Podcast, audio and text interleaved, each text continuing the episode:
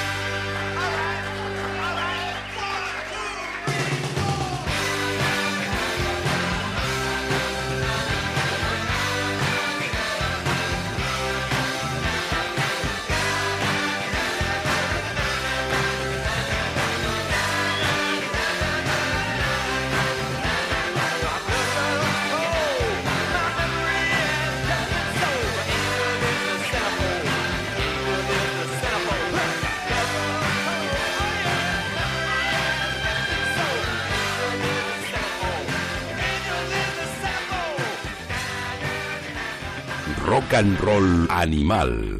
JF León.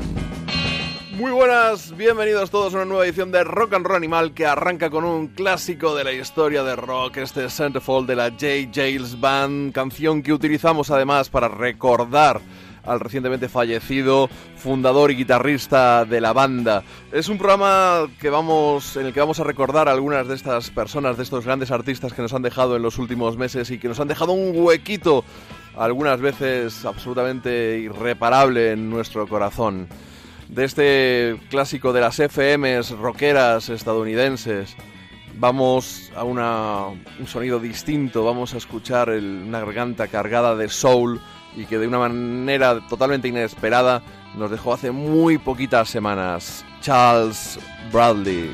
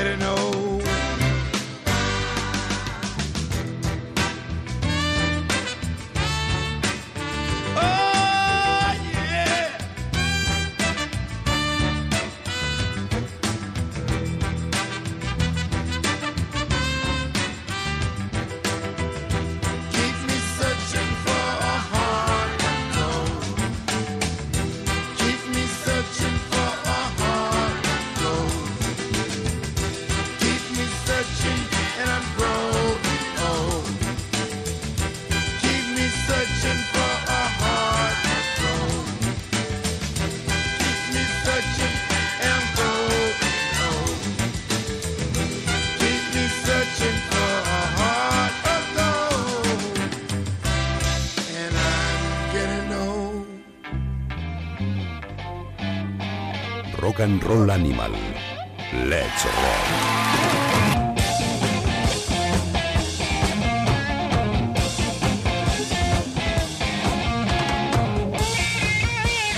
Ahí estaba esa versión del Heart of Gold de Charles Bradley, un tipo que aparte de tener canciones eh, suyas buenísimas, pues no, no ha dudado en hacer alguna que otra versión, como en su último disco, que lo llamó Changes, precisamente como esa canción de Black Sabbath, hacían una versión que se antojaba imposible y sin embargo era auténtica crema. Os recomiendo que echéis un vistazo al obituario que hicieron en el país tanto Fernando Navarro como Diego Manrique, y que daban pues una visión de, de este hombre que grabó su primer disco con 62 años, que ha muerto con 68, de nuevo del dichoso cáncer, y que pasó prácticamente de la calle a grabar para Dapton Records, ese sello de Brooklyn, que nos ha traído de vuelta al soul. Y hoy para acompañarnos en este recordatorio, pero también para echar un vistazo a grandes clásicos del rock, personales favoritas y también algunos de los conciertos que se nos avecinan, tenemos a José Luis Carnes, el alma mater, mm, brazos, cabeza, corazón, cuerpo, pies y hasta uña del dedo gordo pequeño de José Luis Carnes de Mad Note. Muy buenas, José Luis, ¿qué tal? Muy buenas, JF, ¿cómo estás? Pues nada, aquí encantado de que hayas venido a los Rock and Roll Animal Studios, que están un poquito alejados del centro de la ciudad. Un poquito, pero bueno, encantado, encantadísimo de venir y muchísimas gracias por haberme invitado. No, es hombre, un placer. Gracias a ti por venir. ¿Llegaste a ver a Charles Bradley en directo? Pues no, y mira que hubo oportunidades, pero no sé, el destino quiso que me esquivara y no llegué a, a verlo y todo lo que he oído son maravillas, la verdad. Ya, ya somos dos, desgraciadamente. Yo tampoco le, le acabé viendo. El Azquena en el que tocó no, es uno de los pocos que he faltado. Sí, igual, igual me pasó a mí. Y bueno, es una, en cualquier caso una, una de estas muertes dolorosa, pero mm, yo creo que por una cuestión generacional, sin entrar en, en valoraciones artísticas, hay algunas que, mm, que, te, que te llegan, que te tocan más, ¿no? Y yo creo que, que en junio sufrimos un mazazo cuando perdimos a Chris Cornell. Sí, la verdad es que fue. Nos pilló, yo creo que a todos por sorpresa que alguien tan joven se fuera así de repente. Además, un, un hombre que estaba tan activo musicalmente, ¿no? Entonces, eh, vamos, yo recuerdo abrirle el ordenador y no poder creérmelo. Vamos a ir recordándole con una canción Call Me a Dog contenido en Songbook, ese álbum acústico con canciones de toda su carrera, una auténtica maravilla. to When you call me out, can't hide anymore. I have no disguise, you can't see through.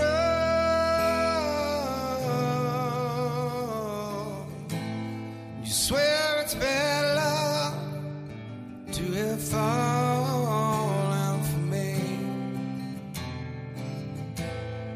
What can I do to make it good for you? You owe me out like an old winter cold. Trying to be safe.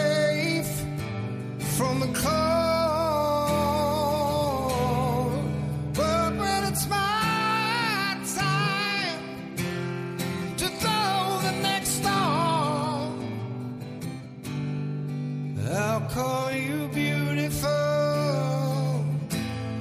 if I call it all, yeah, when you call me a dog, you tell me I'm low, cause I slept on the floor.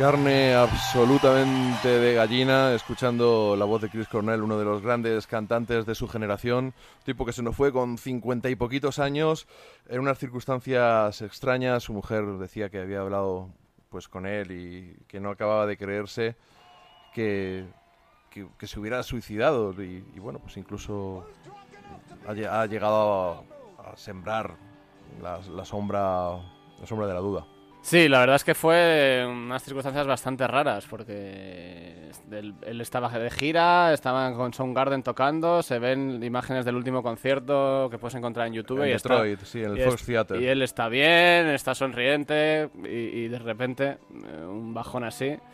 Se achacaba a la, a la depresión, pero bueno, la verdad es que, bueno, in- incomprensible. Y casualidad de la vida, eh, pues murió poco, un par de meses después, Chester Bennington.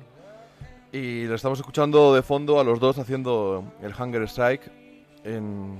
La verdad es que no sé si este vídeo corresponde a una gira de Soundgarden o las que hicieron Temple of the Dog.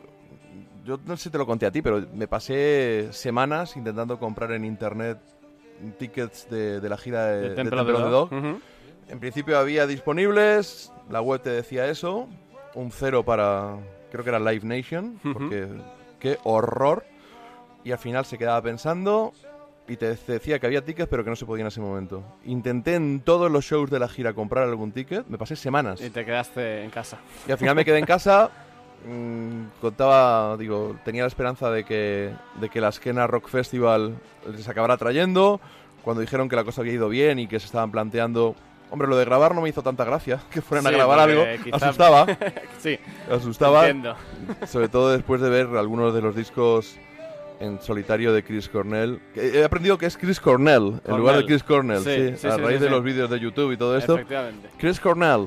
Y bueno, el disco que grabó con, con Timbaland, el Scream, a mí me, me dolió. Cuando eres tan fan de alguien y es capaz de hacer un disco así... Sí, fue un disco oh, que descolocó bastante, sí, por decirlo amablemente. bastante horroroso. Yo he, he vivido un tiempo relación amor-odio con él. Alguien que, sin embargo, por otro lado había hecho el disco de Temple of the Dog, que es una maravilla, o, o el Bad Motorfinger, o... Bueno, la mayoría, la mayoría de los discos de Soundgarden. Cosas que pasan, artistas que cuando ya han, han sacado tantos discos tan buenos de- les da por experimentar y a veces no, no en la dirección mm, que todos nos gustaría, ¿no? Yo creo que estuvo mal aconsejado, creo que este hombre en algún momento de su carrera, porque evidentemente el potencial lo tenía. Recuerdo en la cultureta ese mini obituario que hice, hablando de que para mí era el único heredero posible de Robert Plant en cuanto a carisma, incluso sex appeal, eh, el, el bozarrón que tenía. Sí, la verdad es que era, un, era una rockstar en todas reglas, sí, con lo que tú dices. Y yo creo que estuvo mal aconsejado en un momento de su carrera y lo de Dios Slave a mí tampoco me entró muy bien.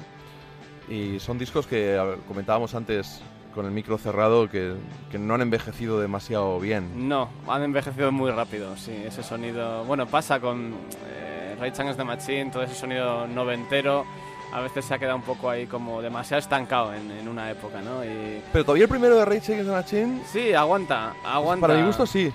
Sí, sí, sí, sí, pero no sé, es como le pasa, no por meter a Rage Against the Machine en la etiqueta del new metal, pero si escuchas muchos discos de aquella época, eh, ese sonido, esa producción se ha quedado un poco, em- ha envejecido muy rápido, ¿no? Sí, bueno, es que todos... El, el New Metal ya a mí me pilló mayor. Ya incluso Korn, ahí fue cuando ya me bajé de... Dije, esto no es lo mío. Sin, sí, ya te digo que sin querer meter a Rage Against the Machine ahí, porque creo que no, no tienen No. nada que ver, pero eh, ese sonido, esas cajas de batería, quizá, no sé, se ha quedado muy desfasado en muy poco tiempo, ¿no? Bueno, vamos a escuchar algo más clásico. De todas formas, he de deciros que, que tuve un amago, todos esos propósitos buenos que me hago a principio de cada temporada, aunque en este caso era al final de la temporada, tuve un amago de hacer un programa especial Chris Cornell para despedirle. No lo descarto todavía, ¿eh? no prometo nada porque luego lo que hago es incumplirlo siempre. Pero vamos con algo más clásico de alguien que, que también nos dejó un monstruo, Greg Allman.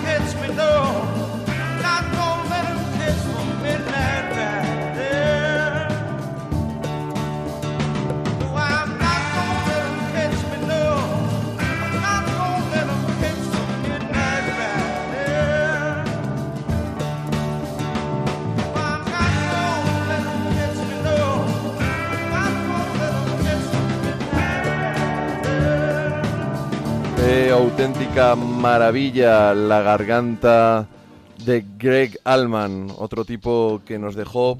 eh, tenía ya 69 años, había tenido problemas con el hígado, las fechas fueron cercanas a la muerte de Chris Cornell, pero son esas que también te rompen. Por lo menos yo me quité la espinita de verle en directo en el Askena Rock Festival de- del yo. 2011. Sí, qué gran concierto. Sí, Impresionante. repasando algunos de sus clásicos, también de su carrera en solitario. Ese último disco con T-Bone Burnett. Ujú. Sí, sí, sí. nada, yo recuerdo aquel concierto, estar en primera fila allí, verle allí sentado, era como por fin, ¿no?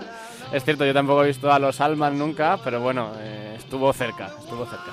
Nos quedamos con la espinita cla- clavada, ¿no? Todos eh, esperábamos que acabaran viniendo, pero son de esas bandas que, que no cruzan el charco, a- así les maten. 100% americanos, hasta el fin, Y mira que hemos visto a Warren Haynes unas cuantas veces, también. pero, pero no, no hay manera. Estamos escuchando de fondo a los Alman Joyce con una conversión de Lost Woman de ese disco maravilloso Roger the Engineer de los, de los Yardbirds. Y os recomiendo, aunque no sea de Greg, sino más bien de Dwayne, resumiendo su carrera, eh, la caja Sky Dog, una maravilla, creo que son siete compactos y en el primero vienen de los Glass Hour, vienen de, los Alman Joyce y tienen predilección absoluta por, por los Yardbirds. Hay hasta tres versiones y ahí es cuando la faceta friki de uno, muy muy fan de, de los Yardbirds y de ese disco en particular con Jeff Beck, el disco psicodélico, este hay en versión amarilla, en versión blanco y es una auténtica pasada. Eh, a los que sí hemos visto unas cuantas veces, yo creo que es a sus mejores herederos de los, de los Allman Brothers, eh, a los Black Crows. Sí, los Black Crowes yo creo que para mí son como la última gran banda de, de rock and roll, ¿no? Eh, un- una banda que supo traer elementos tan clásicos y mm, que llegar a una generación nueva para mí son un referente y me han descubierto muchas cosas, eh, me han hecho ir hacia atrás, descubrir influencias suyas y yo creo que son uno de los, de los grandes de los últimos tiempos. Pues vamos a escuchar una de las canciones de su disco Amórica, que quizás sea el que esté más cerca de ese, de ese espíritu medio jam de, de los, de los Allman Brothers.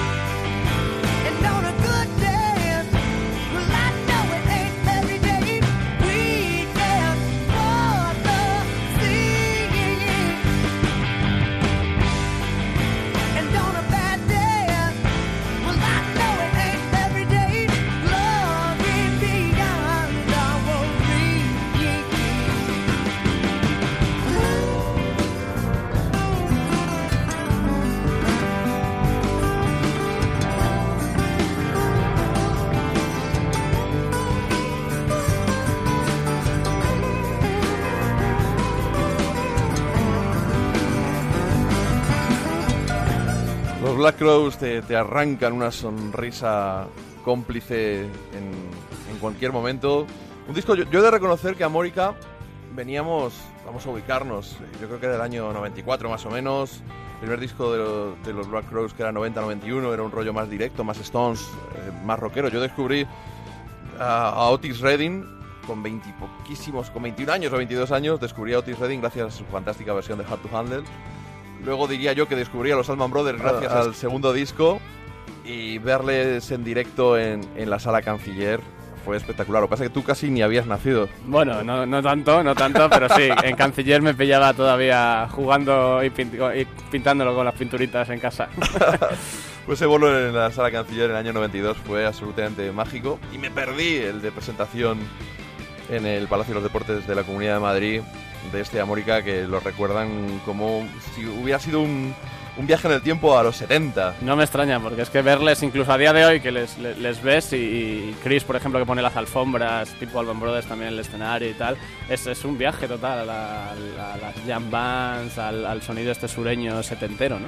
Jam bands pero contenidas, o sea, sin ponerse Sí, tampoco sí, demasiado sí. brasas. Bueno, ahora- hay algunas jam bands que también las coges y que me disculpen los fans de Fish, pero y a ratos de God Mule que, que les adoro, pero uf, Ya, bueno, Chris está más metido ahora en este rollo Grateful Dead, más hippie, más psicodélico, que también colabora- tienen con la Brotherhood. con la Chris Robinson Brotherhood, que también tienen sus momentos de cuelgue, pero bueno, se disfruta, se disfruta, se ven, es una banda.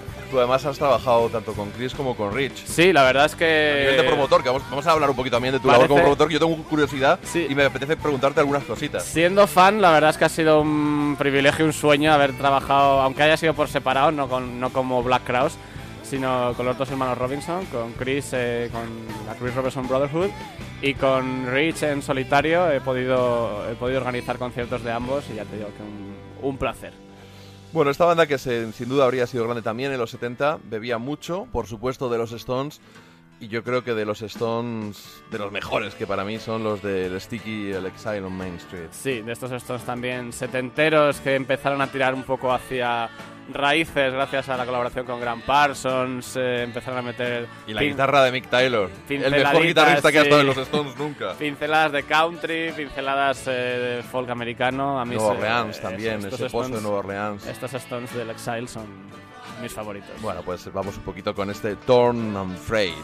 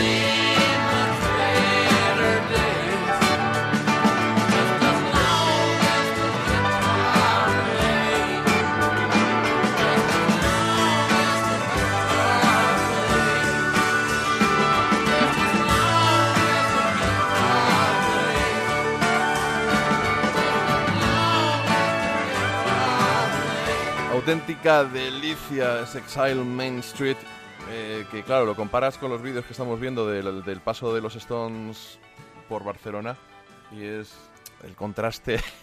Bueno, a mí me gustan todos los Stones. ¿eh? Todos- Pero no has ido a Barcelona a verles, ¿no? No, es la primera vez en 20 años que me pierdo un concierto de los Stones en España. Yo, ¿qué quieres que te diga? Yo los vídeos que he visto a mí me han cortado la respiración. me la han helado y, el, y ver a gente con criterio hablando de ese show como ¡Oh, qué bien! Tío, si no han tocado nada, o sea, han tocado fatal. Bueno, son los Stones.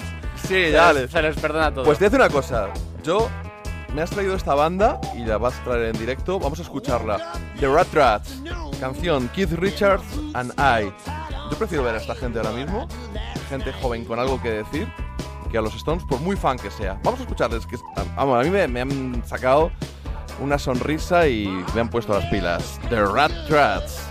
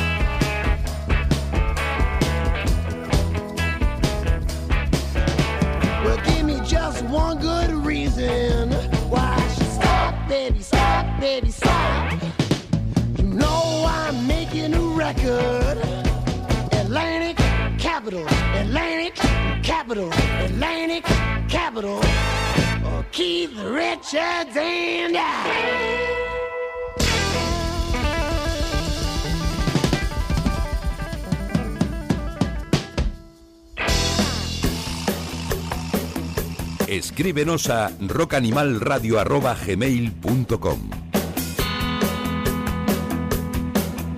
Hoy es de estos días que se echa en falta pues que este programa sea en directo porque recibiríamos un feedback, estoy seguro, de todos vosotros, gente que ama estas canciones, gente que conoce a José Luis personalmente y pues estaríais opinando.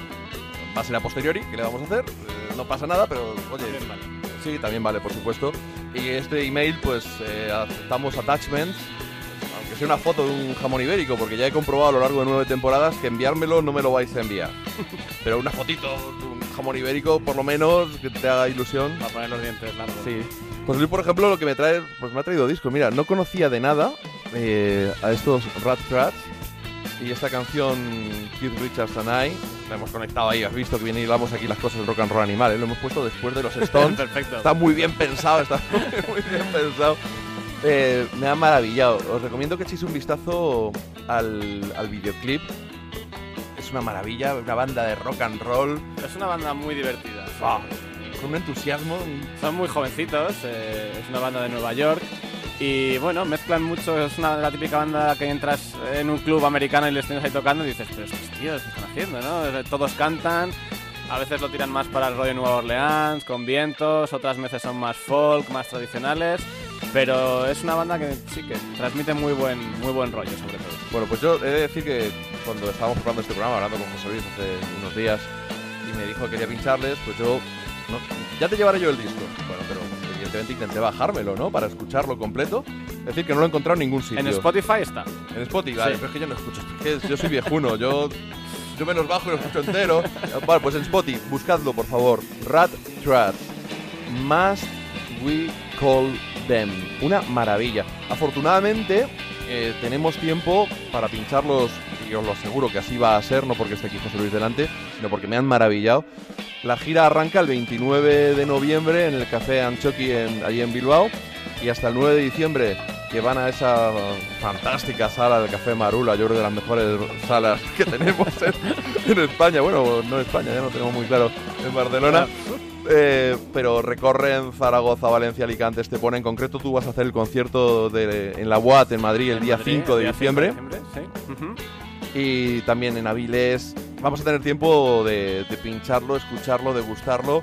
Y ojalá os enganchéis. Rat Rats mm, es mi descubrimiento de hoy del programa. Me alegro, me alegro que te hayan gustado. A mí también la primera vez que les, eh, les escuché me pillaron por sorpresa, por eso, porque te contagian eh, enseguida buen rollo. un entusiasmo, de verdad, eh, este videoclip, YouTube, Keith Richards and I. Ya luego pues veréis algún otro videoclip que hay, creo que recordar en blanco y negro, que suena más Nueva Orleans, además cantan, cantan casi todos en, en la banda.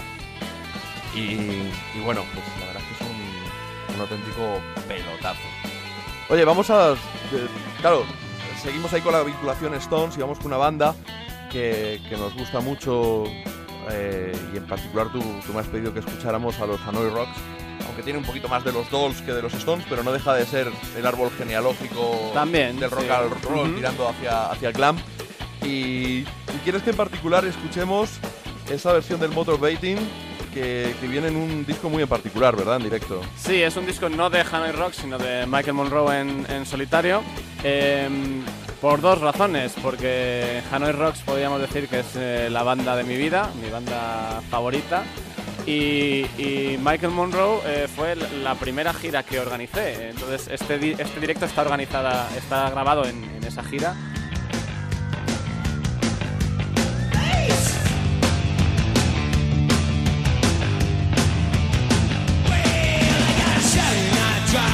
Subway train.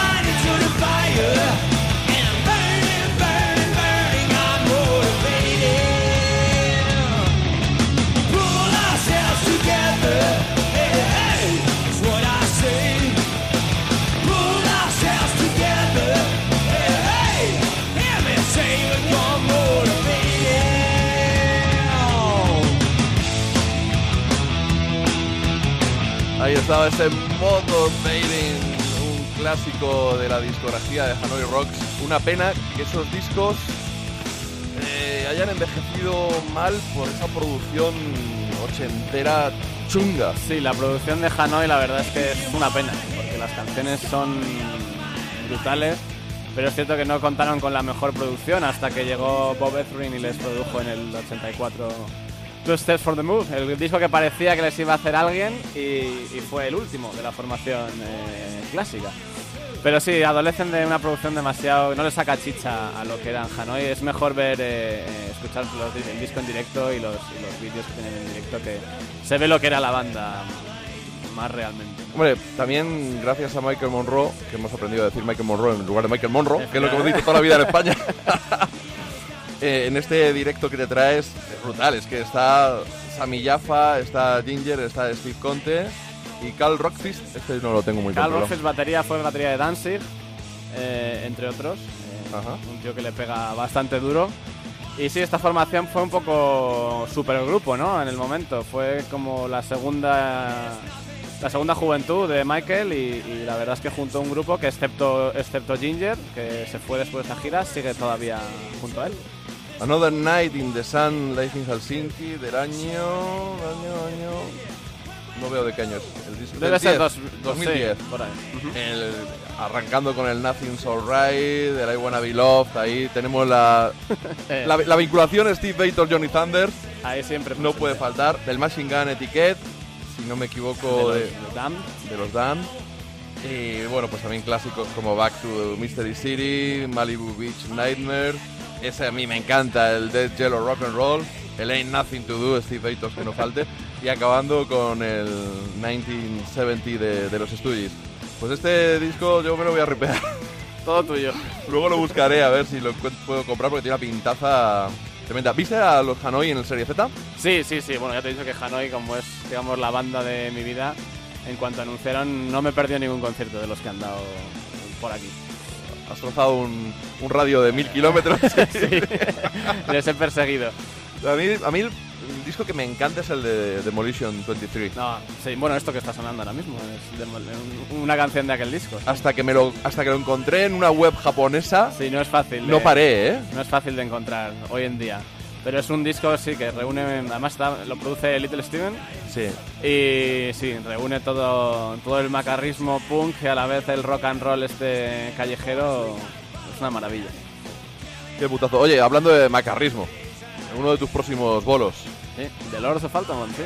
Vamos con ellos, los, la banda de ese señor embutido en negro que menea el jamón como nadie lo ha hecho desde John Lord. Bueno, el jamón no, más bien el farfisa, ¿no? Eh, sí, más bien. Vamos a ir con ellos, los Lords of Altamont, going downtown.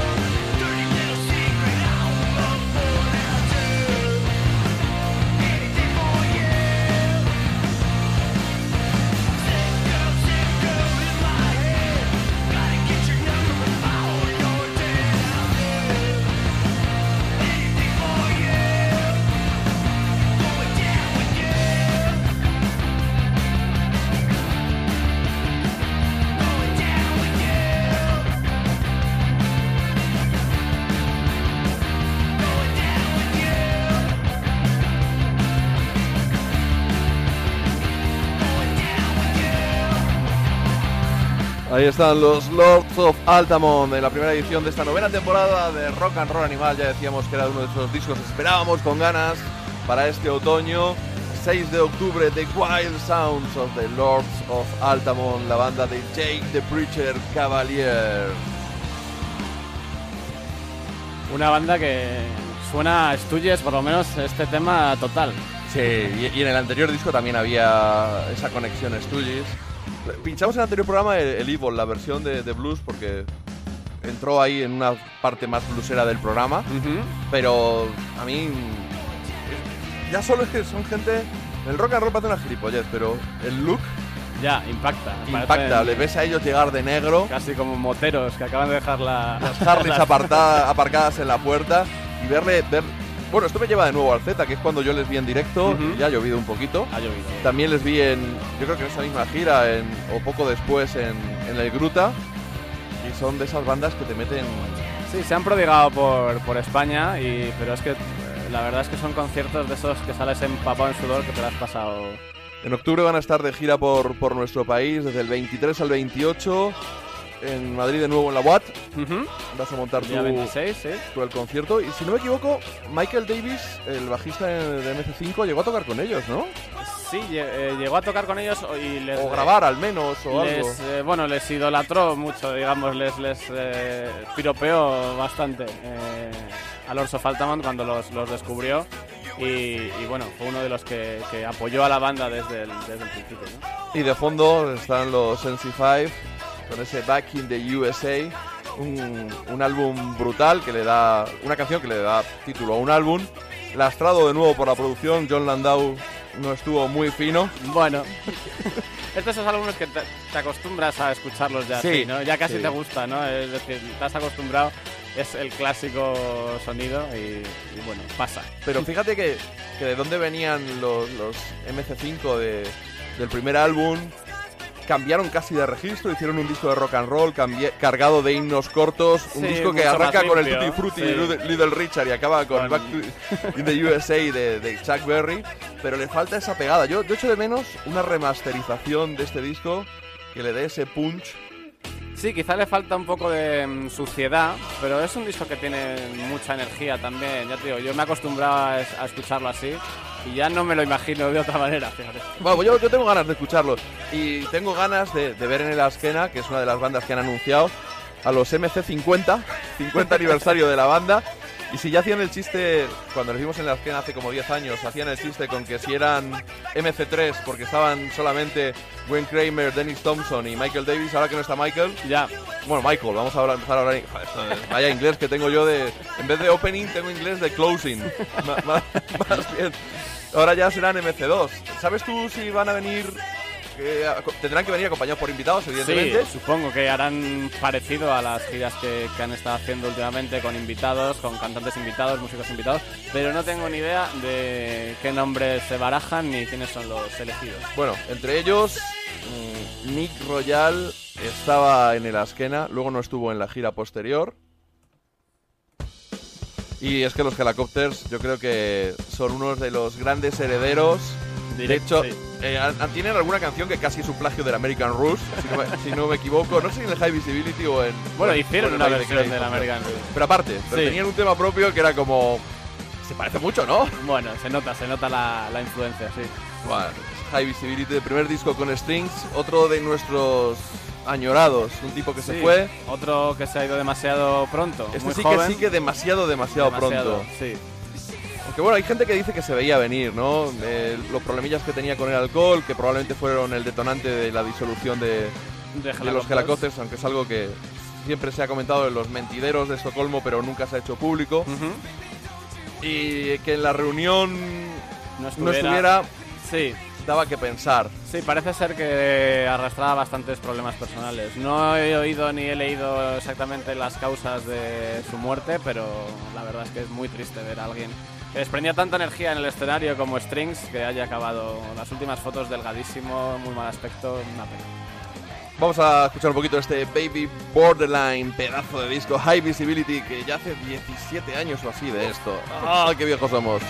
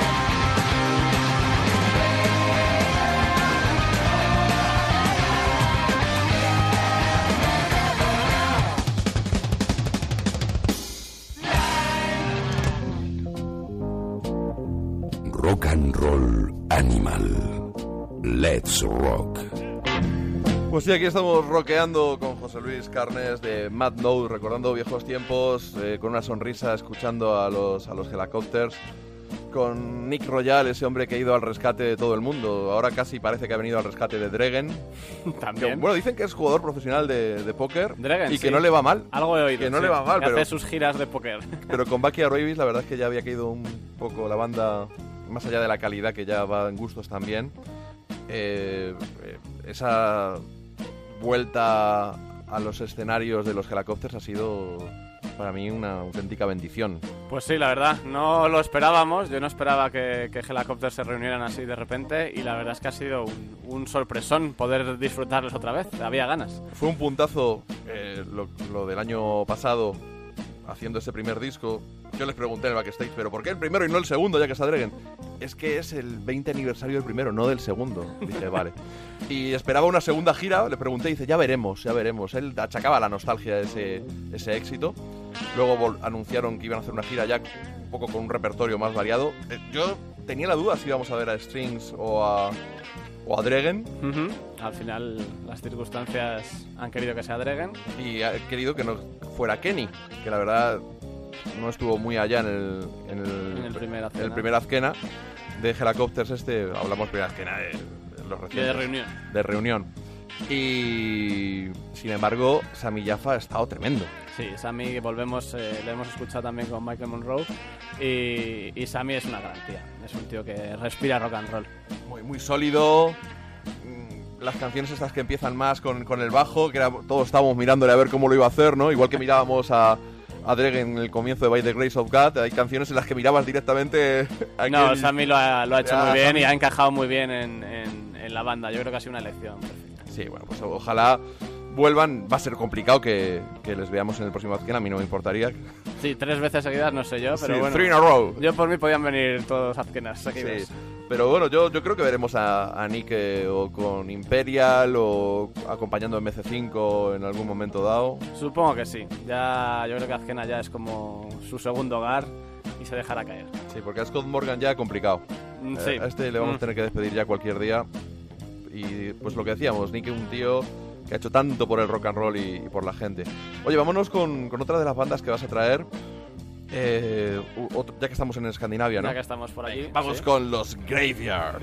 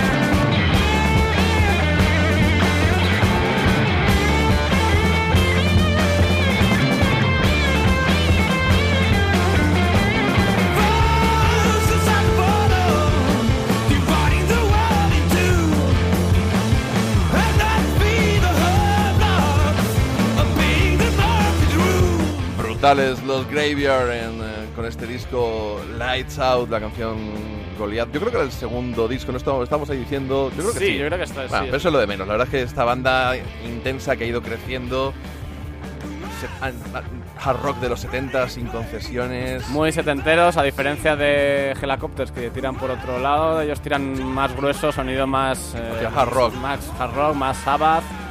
Pero la verdad es que han sacado una colección de discos bastante contundente. A mí, a mí lo que me ha sorprendido, y lo digo gratamente. ¿vale? Es que una banda un poquito más densa que los Helicopters, con menos hits, es, creo que es obvio, a los Helicopters les costó un tiempo llegar a, a unos... Tampoco tanto si lo pensamos, pero bueno, pero esta gente casi que parece que ya ha, nacido en escenarios de 700 personas.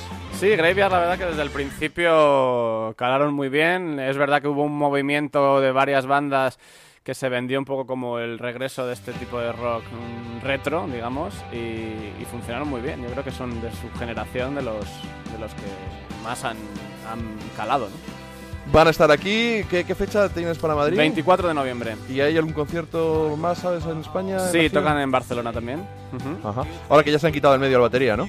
Sí, fue un poco raro porque los teníamos anunciados el año pasado Sí, eh, y cancelaron porque anunciaron que se separaban. Y fue una separación, por suerte, temporal, por eh, desavenencias dentro del grupo con el batería y demás, que podían haberlo reemplazado, pero bueno, optaron por parar y, y volver con la formación nueva. Otra banda sueca, coetáneos, los Helsingland Underground. Girls England Underground. Sonido distinto, aunque Mm. también setentero. Sí, eh, ellos dicen que hacen Northern Rock por, eh, En vez de Southern Rock. En vez de Southern, porque también son suecos.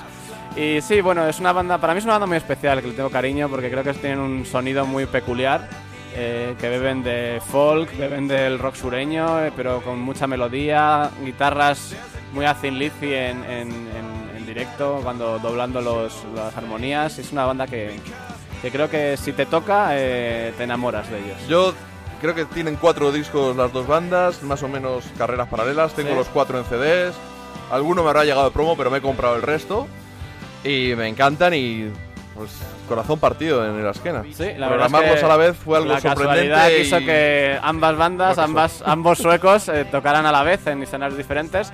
Pero bueno, al final ambos tuvieron su público, ¿eh? Y gente disfrutó de Graveyard, pero Helsingland, que a priori podían haber sido los perdedores, también eh, congregaron bastante gente y, y gustaron mucho. ¿Y cuándo lo vuelves a traer?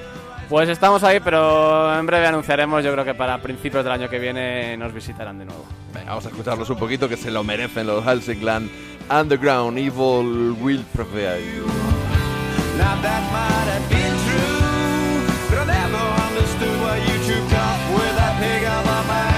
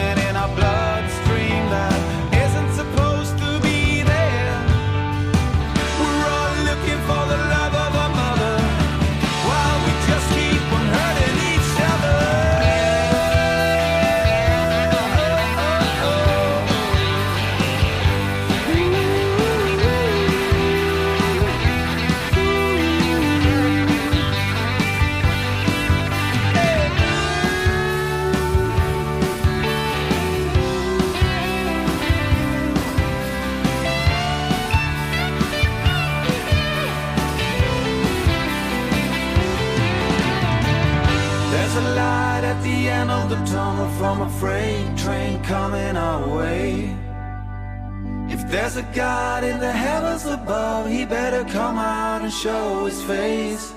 Because idiots rule, stupidity.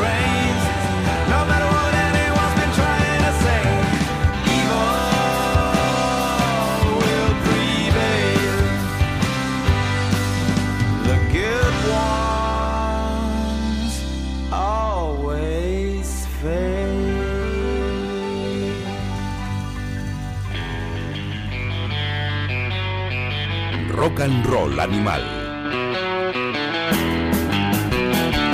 Qué gustazo escuchar estos auténticos pedazos de grupos que estamos aquí compartiendo. Y yo la verdad es que no tengo ninguna objeción a los discos que tú has propuesto para tu visita. ¿De negro? ¿De negro? Si la tuviera, pues o no te lo diría o no te habría dejado ponerlos. ya me conoces. Pero no, vamos, yo creo que somos dos alma- almas gemelas en cuanto a gustos. Yo creo que Prácticamente es sí. como mi hermanito pequeño. Y, pero tú sabes que eh, tengo mis debilidades. Y una de ellas Lo sé, lo sé. es Daniel Romano. Todavía no he leído la entrevista en el Ruta, espero que hayan respetado lo que puse. Tampoco lo has leído tú No, todavía, tampoco ¿no? lo he leído, no he tenido oportunidad. Yo voy a decirlo sin mal rollo. O sea, yo la admiro. Parece un chaval un poco especial. Y la entrevista me descolocó totalmente. Me De- descolocó. descoloca, ¿eh? Pero yo creo que tiene un sentido del humor muy peculiar. él. Ya, pero es que no sé hasta qué punto me estaba vacilando hablándome en serio cuando yo le preguntaba, bueno, ¿y tu evolución musical? Y dice, ah, yo no tengo evolución musical. Yo los discos me siento, tengo las letras, me siento sin saber que voy a hacer la música y me sale sola. Y es como, o me estás tomando el pelo o eres un puto genio. Bueno, se lo dije ya- así, se lo dije así. Ya sabes cómo son, los genios. son difíciles. Es un tío muy raro. Es peculiar, sí, es peculiar. Es un tío que a veces parece muy introvertido, pero luego ya te digo que, que yo creo que tiene ahí un sentido del humor que, es- que hay que pillarlo. Hay que pillarlo. En el trato cercano que tú has tenido con él, Sí, pa- parece majete, eso sí. sí, sí, Raro, pero es, majete. es majo. Es un tío cercano, ya te digo, que descoloca, pero si le pillas es eh, un tío hasta divertido dentro de esa fachada tan seria que tiene a veces.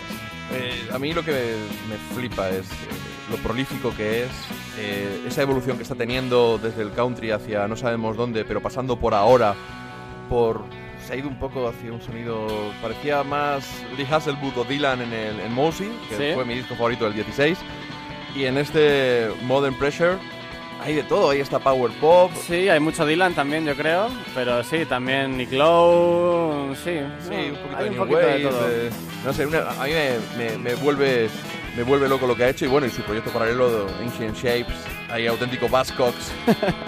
Sí, sí, le toca a todos los palos. Eh, Lo curioso es que la gente dice, bueno, es que antes era tan... Tiene detractores que le gustaba mucho su etapa puramente country, que era casi Gran Parsons total, pero previamente a aquello tu- tuvo un eh, a- eh, Attack in Black, eh, que era el grupo que tenía con su hermano, que ya era más parecido a lo que hace ahora incluso. O sea, que yo creo Sí. que, que lo del country ha sido... No es que viniera del country puro y de repente haya evolucionado, sino que, que eso, según lo que tú dices, según se levanta, le apetece tocar country y le apetece hacer psicodelia y lo que le sale. Sí, en la entrevista vais a poder leer cómo el tener padres músicos pues, le, ha, le ha marcado, tocar con ellos desde niño. En, en su banda esa, que al principio era de hardcore, pero enseguida el segundo disco ya es tiene mucho pop. Luego un disco de folk, country, una maravilla. Vamos a escuchar Roya, una de las canciones contenidas en su último trabajo, Modern Pressure. Él es Daniel Romano.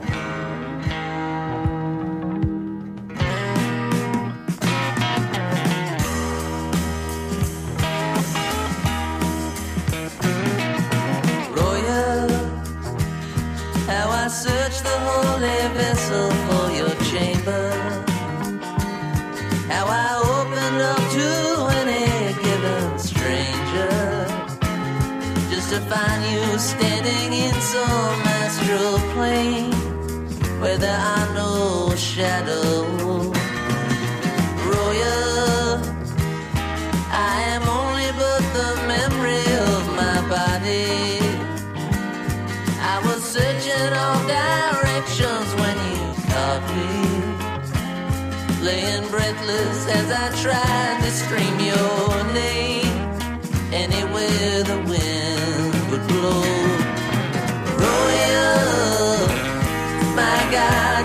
the soul. The empty days of old,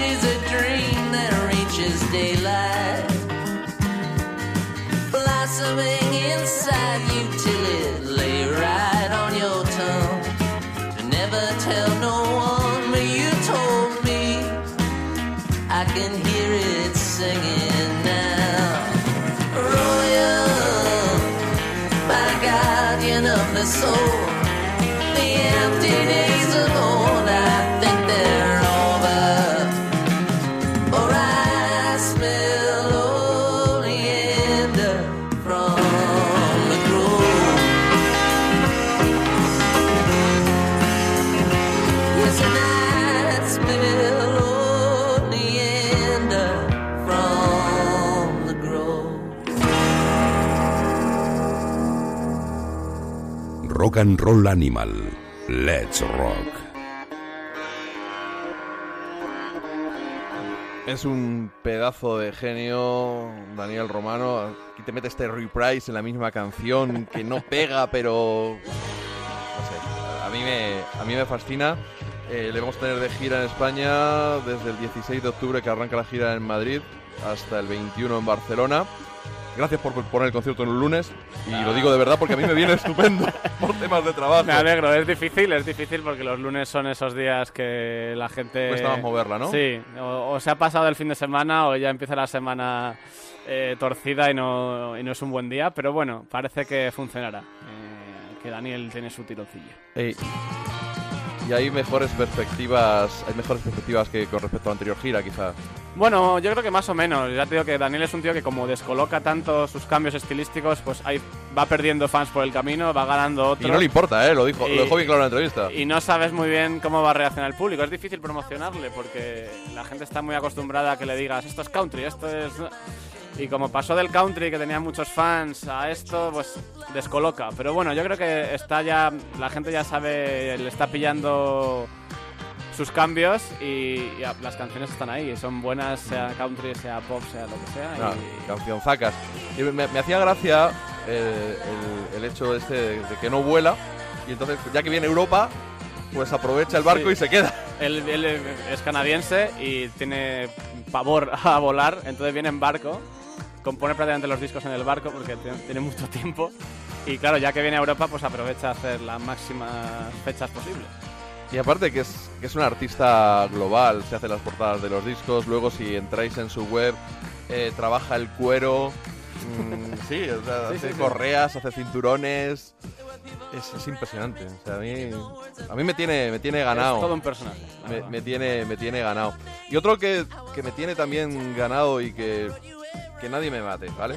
Pero yo me quedo con la carrera en solitario de Chuck Prophet antes que con Green on Red. Y no es que tenga nada en contra, por Dios, de Green on Red, pero es que me parecen tan buenos los cuatro o cinco discos en solitario que, que ha enlazado desde, desde este Temple Beautiful. Eh, Los que han venido después, el Night Surfer, Sí, la verdad es que lleva una racha muy inspirada a Chuck Prophet. Cada disco es una maravilla y, verle en directo también es una de esas experiencias que, que merecen la pena. Pues yo creo que vamos a ir con, con Chuck Prophet, que lo tenemos aquí de gira dentro de nada. Vamos a escuchar un poquito de su música.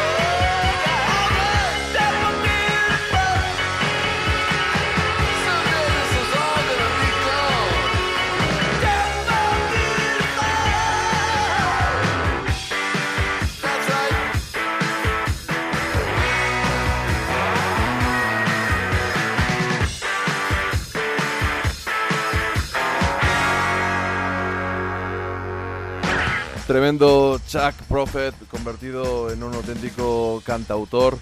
Eh, yo le veo, pues, un rollo medio, medio Kings, bueno, medio Ray Davis, Ian Hunter. eh, Tú apuntabas también Lou Reed.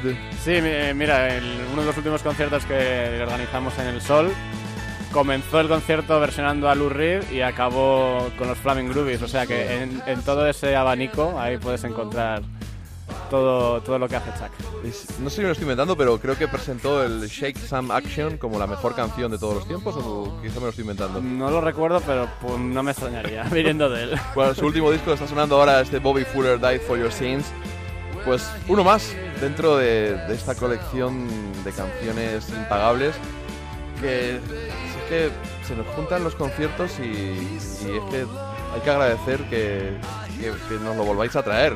Arranca la gira el 10 de noviembre en Barcelona, luego Valencia, Bilbao, Madrid en el Sol, que, que estuvo bastante concurrido Sí, la última sí, sí. vez. Luego La Coruña, Gijón. Y luego hay que. Vamos a ver, si suena peloteo me da igual, ¿vale? Pero hubo un comunicado tuyo cuando la bajada de IVA en los espectáculos en Facebook explicando por qué no ibas a repercutir esa bajada en el, en el precio de los tickets.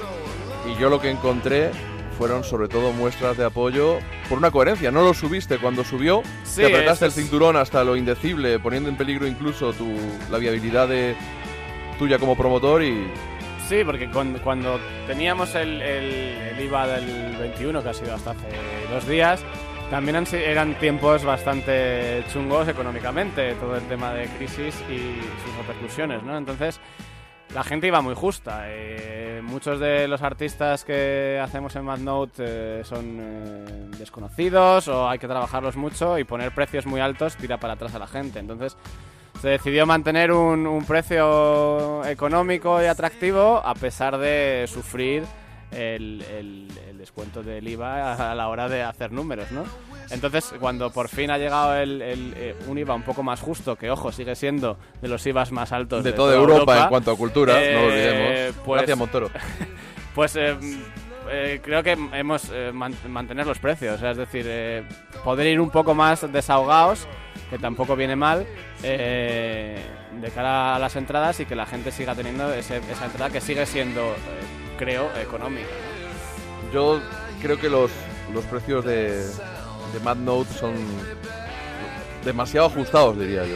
Y A los veces sí. comparas con, y, y lo- los comparas con otros y, y bueno, insisto, no es por tenerte no es por tenerte aquí delante. No, pero está bien también o sea, que la gente en vez de, pues si, si subimos mucho los precios, pues a lo mejor elige un único concierto. Está bien que si los conciertos son más económicos, pues a lo mejor venga a tres, ¿no? Y, y, y- y pueda haber más artistas que si se tiene que gastar todo en, en solo ver uno, ¿no? También eh, enfocado por ahí, cuantos más mejor, ¿no? Eh, descubran más artistas, vean más, más conciertos.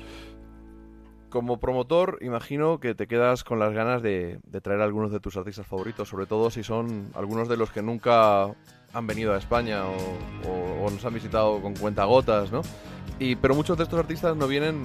Bueno, el IVA desde luego tiraba bastante de espaldas para atrás a los promotores, pero a veces si ya se prodigan de por sí poco en Europa y en Centro Europa, digamos que tienen a tiro de piedra muchas buenas plazas, bajar a España y más, bajar hasta Madrid, por eso a veces se quedan en el País Vasco o en Barcelona, es, es complicado. Eh, una de las canciones que me has propuesto es uno de los artistas es John Mellencamp.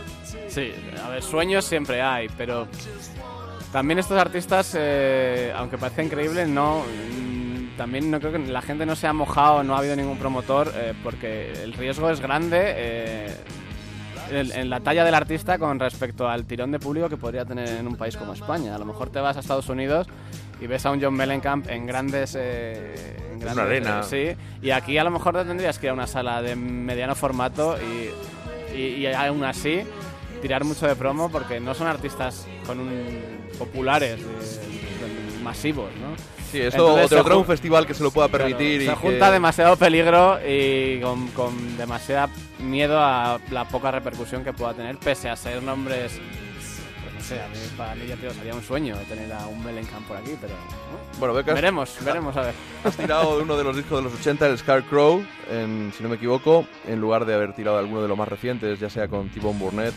que, que al final parece que T-Bone Burnett es una- como una impresora, ¿no? Que graban los discos. que te Greg Allman, vale, Greg Allman. Suena igual que Peter Case, que suena igual que, que John No sé, igual que hablábamos de Chuck Prophet que ha enlazado unos cuantos discos gloriosos, creo que esta época de Mellencamp eh, en los 80 eh, encadenó dos o tres discos que están en, en Sí, el, Big top. Daddy. Sí, eh, Lonesome Jubilee, Scarecrow y Uhu, pues eh, fueron discos que los tengo yo en un pedestal.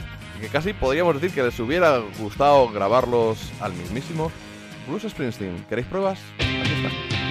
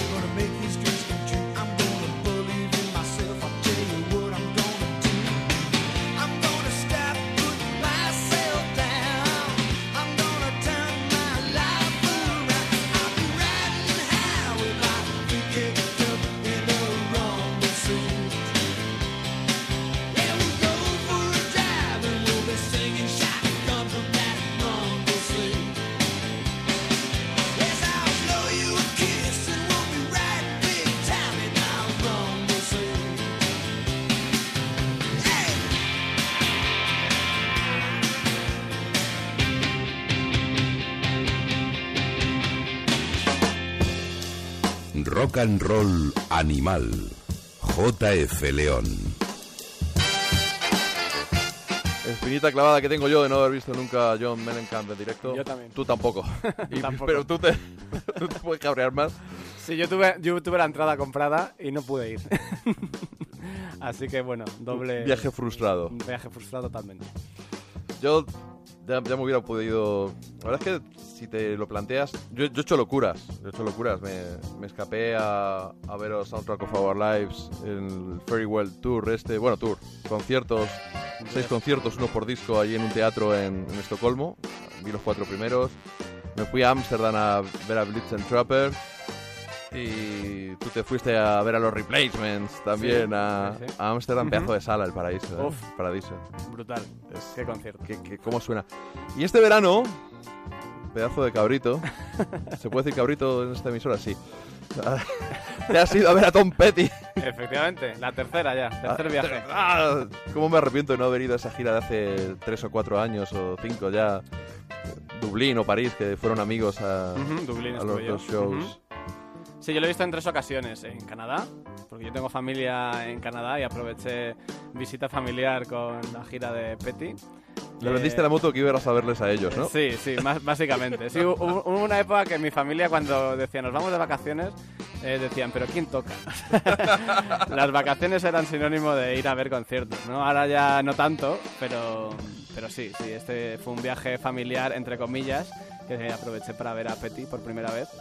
Y después le he visto otras dos veces, la última, como dices, en, en Hyde Park hace muy poquitos meses. A mí es que me tira para atrás el tema de mega macro concierto. ¿Qué había ahí? ¿150.000 personas? ¿100.000? Sí, la verdad es que era, era grandecito la cosa, pero bueno, es- eh, fue muy cercano, eh, a pesar de todo, ya bueno, ya imaginas el rollo pantallas, tipo más concierto de festival, concierto de estadio, pero no, no fue un concierto frío en ese sentido, eh, ese- la banda estuvo muy cercana y, la verdad que fue muy emocionante. Ya ves que yo siempre he dicho para el estadio, o haces unas colas tremendas de horas y horas y, te- lo- y tienes la suerte de colocarte delante, que tampoco te garantiza la cola estar delante, porque si abren de repente otras puertas antes, te han fastidiado.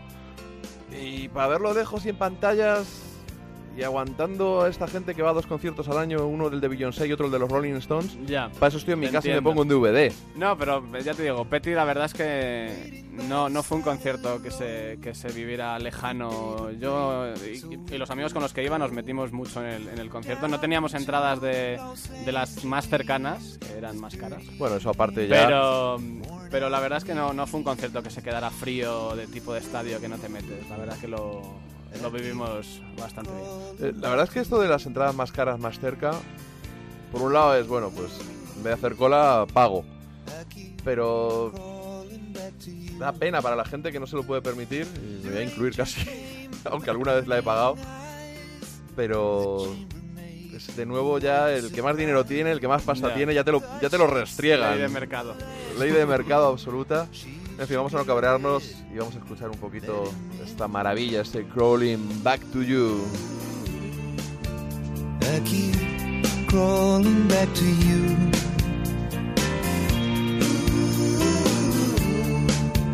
I keep crawling back to you. Hey, baby, there's something in your eyes trying to say to me that I'm gonna be alright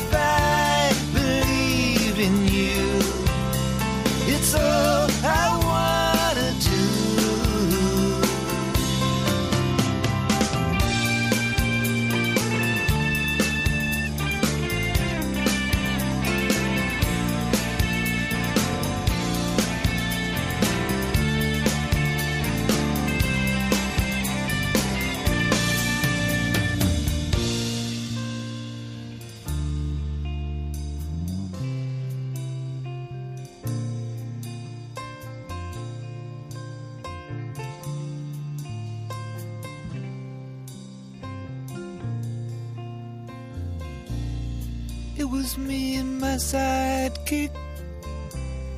He was drunk and I was sick. We were caught up in a barroom fight till an Indian shot out the lights. I'm so tired of being tired.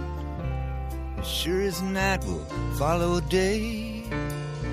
Most things I worry about never happen anyway. I keep crawling back to you.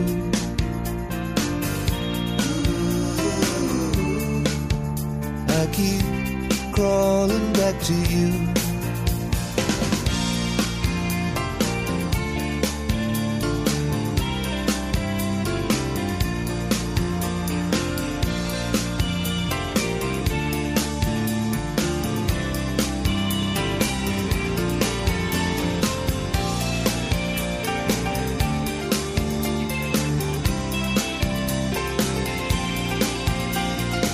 Estaba en el Wildflowers, esta...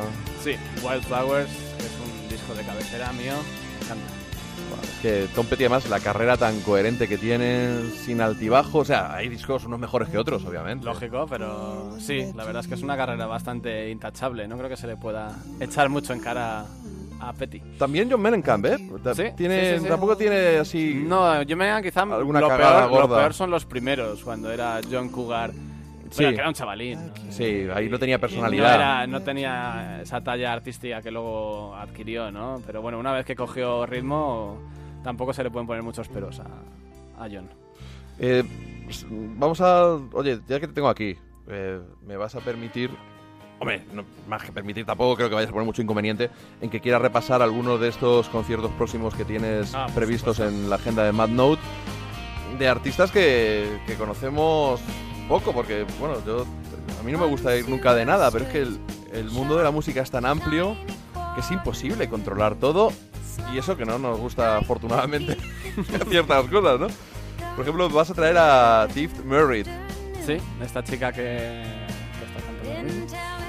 Eh, pues es un poco lo que los americanos llaman singer-songwriter, ¿no? Que aquí podríamos traducir como cantautor, aunque no es exactamente eso. Eh, Tiff es, eh, lleva ya unos cuantos discos a sus espaldas y pues es este tipo de, de artista de folk, country folk, raíces americanas, que con esta preciosa voz que escucháis. Sí, la verdad es que maravillosa. Y, y muchas ganas de tenerla, la verdad. En noviembre, ¿no? 17 En noviembre. en el Café Berlín, Ujú. en Madrid, y el 18 en Barcelona, en Rock Sound.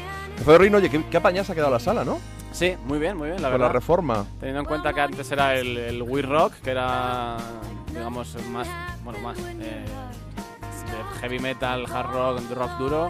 La verdad que la han acondicionado mucho para que quede como un poco teatrillo de jazz, ¿no? Y, y ha quedado muy bien. Sobre todo con, con el antiguo Café Berlín, que estaba Claro. ahí en una planta de arriba, Ujú. que era con el techo bajísimo, Sí, sí, es una sala con un que escenario ha- que era una tarimilla. Ha quedado muy bonita, muy acogedora, muy buen sonido. La verdad es que lo han hecho muy bien. Vamos a escuchar un poquito a Tiff Merritt.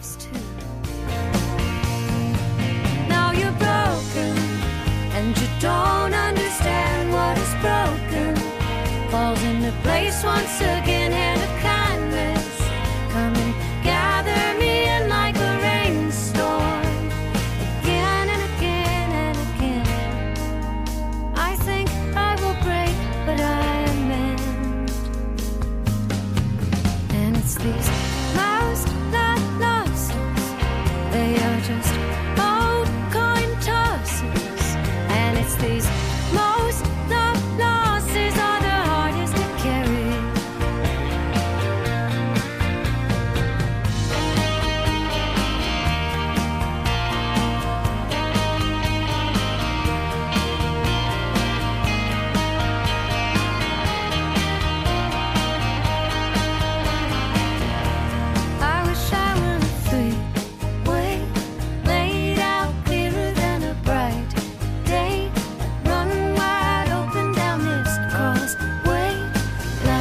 Una voz realmente de estas que, que enamora. Y bueno, pues habrá que acercarnos en noviembre a verla, comprarle algún disco. Lo bueno es que esa gente se trae los discos, a algunos se les va la pinza un poco con el precio, a otros no. Sí, además ya te digo que Tiff tiene ya sus 6-7 discos lanzados y, también todos a un nivel bastante... La comparan con, con Bobby Gentry y ahí es cuando yo me tengo que poner de pie, poner la mano en el pecho y así aprovechamos para rendirle tributo a, a otra de esas personas que nos ha dejado recientemente y que ha dejado un huequecito en nuestro corazón. El gran Glenn Campbell, ese músico que empezó con la Wrecking Crew, grabando todos esos pedazos de discos clásicos allí en, en Los Ángeles eh, y que luego ha tenido una carrera bastante personal en solitario, acercando el pop al country y algún disco de duetos con Bobby Gentry. Morning Glory.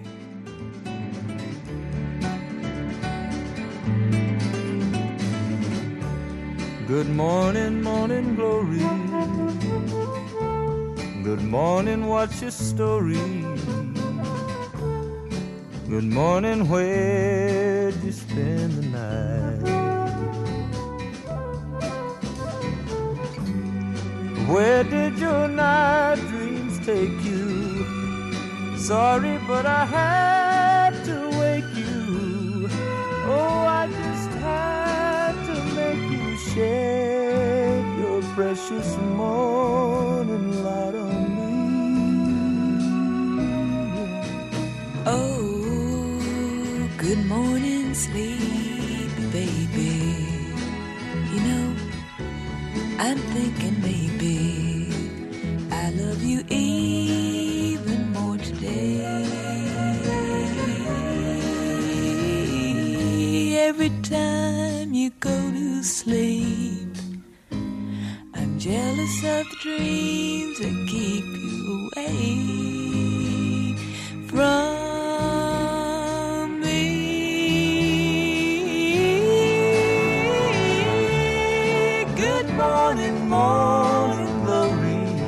Bobby Gentry, una de esas voces inmortales, transitando del country al blues, pasando por el folk.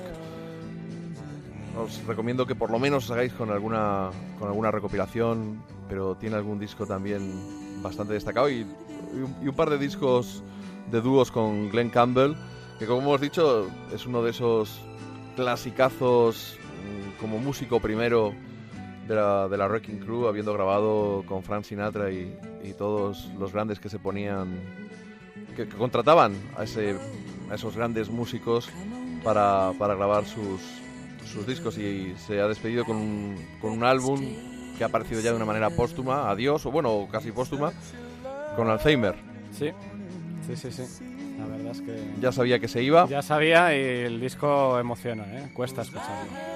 Lo escucharemos en el próximo programa porque ha llegado hace poquito a casa, pero hemos preferido rescatar una canción de pues, pues eso con, con, con Bobby Gantry y han tocado un montón de, de artistas con, con Glenn Campbell.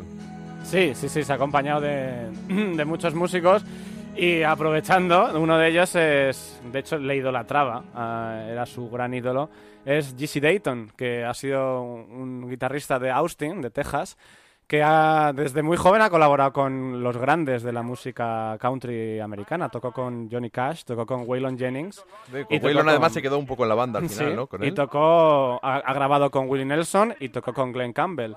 Y aparte he leído en tu Facebook que a, a Jesse Dayton le debemos eh, ese giro que dieron a finales de los 90 los, los Super Suckers hacia el country. Él fue un poco el que, digamos, dirigió el, el- el disco de country de los Super Suckers, toca en él, y, y fue el que fue una influencia bastante básica para el grupo en el, en el controvertido giro de la banda hacia el country. Bueno, controvertido, pero que yo agradezco. Yo, yo creo que es de las.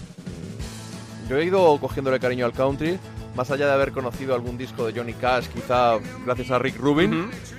eh, a los Super Suckers les debo haber eh, empezado a escuchar más country. Sí, Eh, bu- buenas canciones, buenas versiones. De hecho, muchos artistas eh, americanos fuera del- del- de la escena country estos últimos años o esta última década se han animado a, a tirar al country, que para ellos es como su música popular, ¿no? Tenemos incluso a Mike Ness de Social Distortion, que también ha hecho algo parecido. Un par de discos hizo. Y, y bueno, está bien. Está bien que, que- que se vea que no hay tantas diferencias entre el punk y el country, aunque, aunque lo parezca.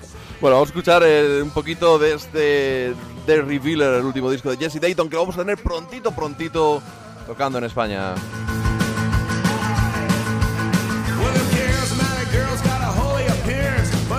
Church it was a Jezebel experience. They never cut their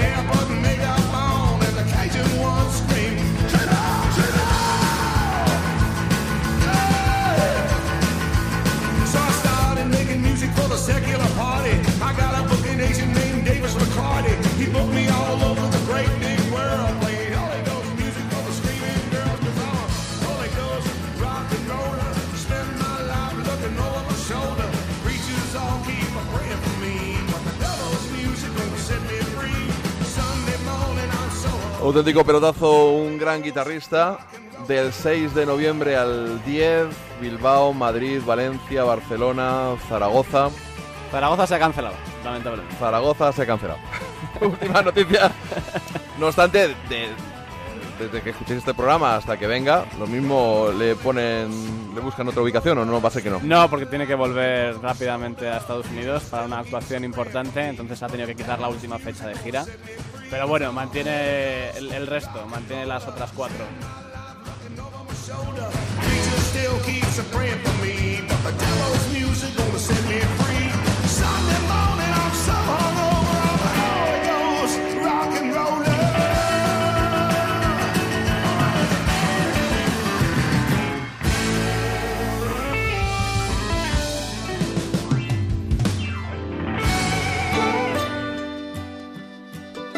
Y otros que vienen, los Hack and Show Boys. Sí, ya que hemos tirado un poco para raíces, nos vamos un poco al country. Hack and Saw Boys es una banda de, de Virginia, de, de bluegrass, eh, que le dan al country muy tradicional, instrumentos tradicionales. Eh, y vienen de gira, por su segunda gira por aquí, eh, presentando su último disco, Charismo, que es el nombre de uno de sus instrumentos, que está hecho a base de latas de conservas, eh, tablas de lavar, y es con lo que hacen el, el ritmo de las canciones. Y han decidido bautizar el disco con el instrumento. Pues suenan estupendamente. Mama likes to rock, daddy likes to roll. Mama sips a bottle and daddy tokes a bowl. They've been going for a mighty long time. Mama's got the looks, but daddy's got the style. So don't push me when you need to pull me. Trick me when you need to school me.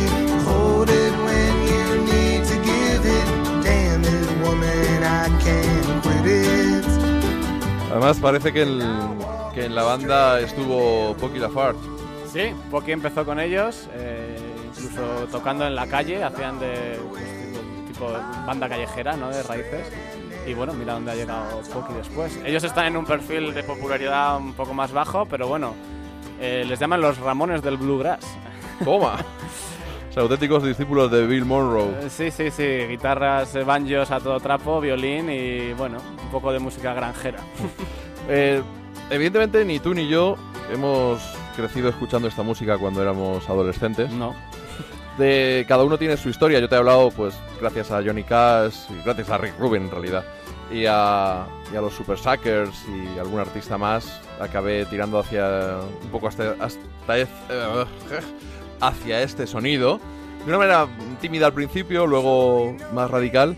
¿A ti cómo, cómo has acabado tú tirando hacia la americana, viniendo, pues entiendo que del hard rock? Sí, a mí yo, eh, mis bandas eran de adolescente, pues eso, mucho hard rock, heavy metal, punk, bastante caña.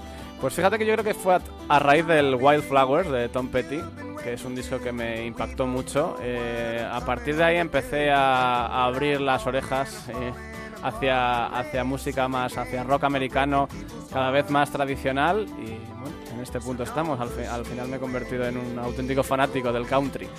Lo que pasa es que como promotor, eh, en realidad seguro que hay promotores que hacen giras de grupos de heavy y no les gusta el heavy.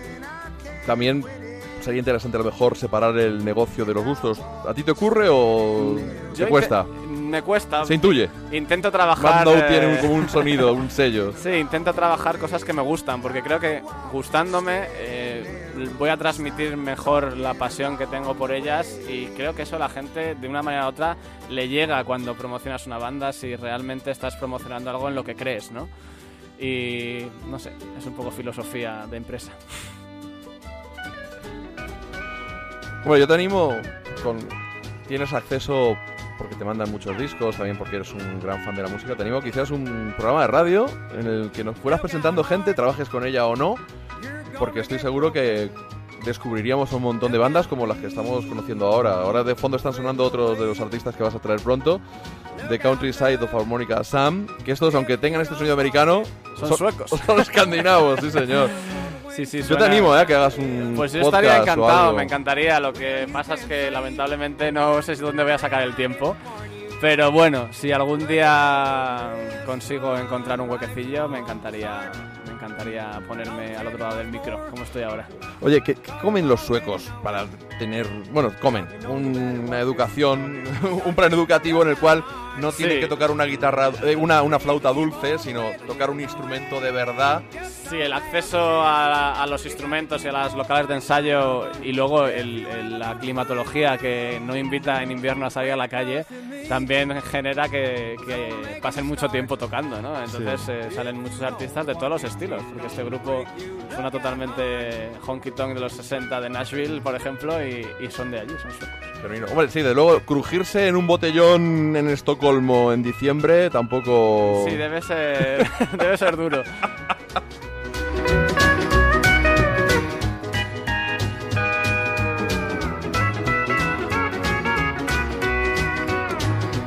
Look out, tears. You're gonna start falling.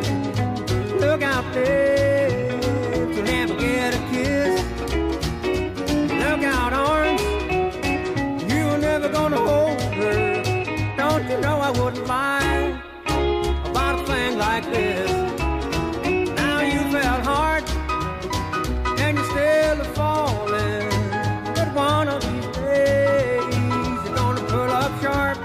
Del 13 al 20 de octubre estarán por nuestro país tocando The Countryside of Harmonica Sam, los suecos, Madrid, Santander, Barcelona, Valencia, Gijón, Bilbao, Zaragoza.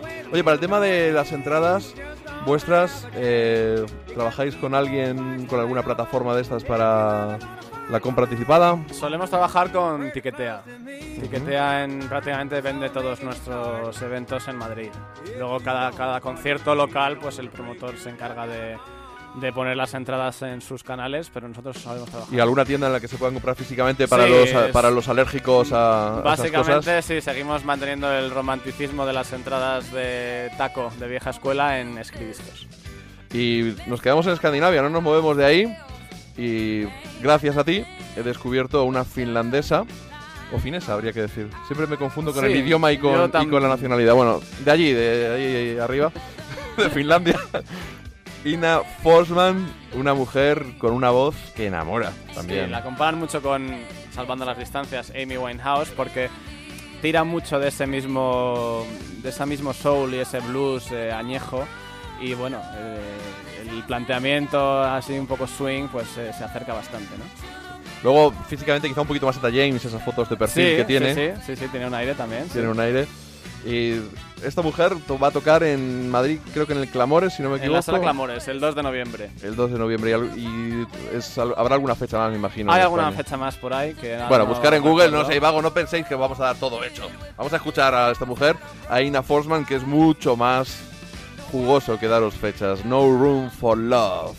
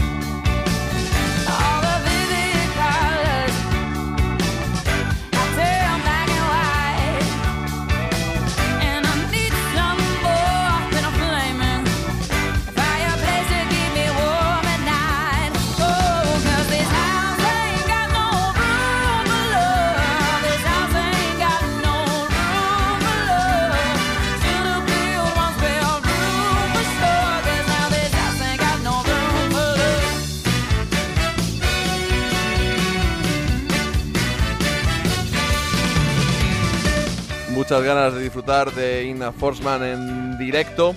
Y vamos a. no, ya, ya estamos llegando a la recta final del programa. Gracias, José Luis, por haberte dejado secuestrar. Pues, Muchas estas- gracias estas por dos invitarme. horitas, estas dos horitas. Hombre, llevamos dos años intentándolo. Ya era hora. Perdona que te lo eche en cara. No, no, lo sé, lo sé. Por eso te decía que hacer mi propio programa iba a costar. No te creas, porque eso lo haces en casa, es más cómodo. Ah, bueno. No tienes que venir hasta Lo Torrelodones. intentaré. Oye, eh, las, las pérdidas, y no hablamos de, de lo de Concha Velasco en la tele, los anuncios y de Tena Lady. Hablamos de esas personas que se nos han ido, artistas, cantantes y también actores que a veces le han dado a la voz. Harry Dean Stanton, un actor que se nos fue hace poquito, ya era muy, muy mayor, 91 años, eh, La Milla Verde, Alien y además cantante. Hace poquito se dedicó, hace poquito, hace unos par de años, si no recuerdo más, mal, se, se publicó un disco Partly Fiction que sonaba de I maravilla. used to spend my nights out in the bar room. And the liquor was the only love I'd known. But you rescued me from reaching for the bottom. And you brought me back from being too far gone. And you're as smooth as Tennessee whiskey. You're as sweet as strawberry wine.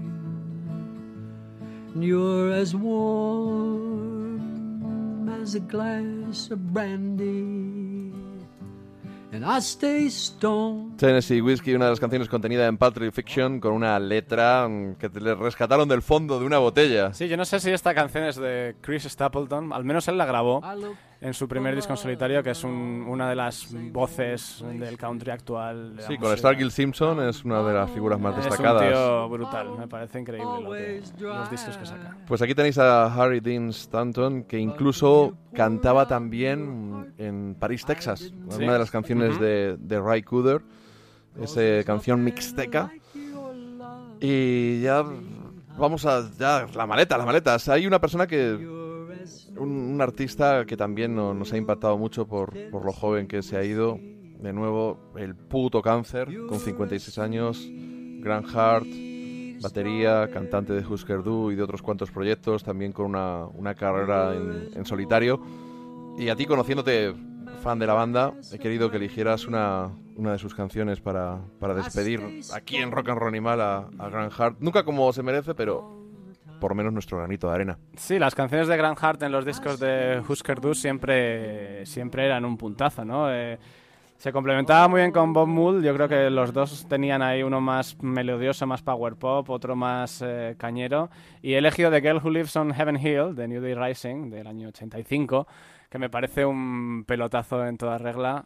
Y, y una canción muy sintomática de aquellos tiempos de- del hardcore, del punk eh, underground, ¿no? Hombre, es que yo, yo siempre he mantenido que sin Husker Du y sin, y sin los Replacement, entre otras bandas, Nirvana no habría existido. No, es que es, es- es el comienzo este del underground americano que luego, bueno, en Nirvana lo llevaron a... A, A las masas. A las masas, sí, pero, pero a día de hoy siguen siendo bandas de culto, ¿no? Eh, tampoco... Hay camisetas por ahí que pululan, pero siguen siendo bandas un poco minoritarias.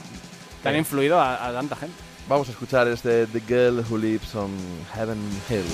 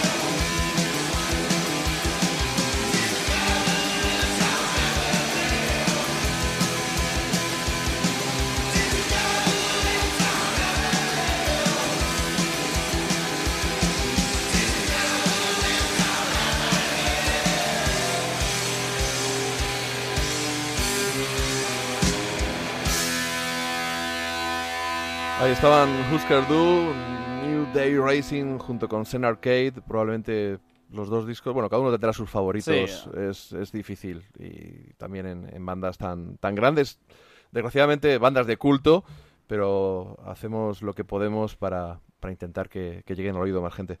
José Luis, he pedido que eligieras una canción que haya sido importante en tu vida para, para despedir este rock and roll animal que hemos dedicado pues esos artistas que se han ido más o menos recientemente y que nos han dejado un huequito en el corazón. Por supuesto, hemos aprovechado para rescatar algunas de nuestras canciones favoritas. Tuyas como invitado te he pedido y gran parte del set list ha estado confeccionado. Y por supuesto también he querido destacar pues el buen trabajo que estás haciendo con Mad Note y repasar algunos de los conciertos inminentes. Muchas gracias, ya te digo que muchísimas gracias y un placer venir y, y espero que sea la primera de muchas. Depende de ti, hijo mío. Yo estoy aquí, aunque bueno, también depende de mí, pero el año pasado solo hice tres programas en todo el año. También hay que decirlo. Bueno, ¿con qué canción no- nos despedimos? Bueno, de estos se han ido todos, ya no queda ninguno. Es Son verdad, la primera banda en la que se han muerto todos. Los Ramones, una banda de mis favoritas de todos los tiempos. Para mí una de las grandes bandas de la historia del rock and roll, pese a que tengan también muchos detractores que si no sabían tocar, que si no sé qué. Bueno, eso es pura actitud y los Ramones tienen una colección de canciones imbatible. Y así lo saben las chicas que van a comprar al Zara y al H&M, Sí, que todas llevan sus eh, camisetas. Sí, y tienen todos sus discos también. ¿Con qué canción nos vamos y por qué? Eh, She's the One. Quizás no sea de las más conocidas, pero mm, por elegir una, ¿eh? porque podría elegir cualquiera. Yo creo que las melodías de, de Joey Ramone son eh, todas eh, son todos hits. Eh, a pesar de ser punk, tiene mucho, mucho de pop, mucho de, de- de tradición pop en las, en las melodías y todas se te quedan grabadas en el cerebro. Y She's the One, pues es una más. Pues ella, ella es única, ella es la elegida.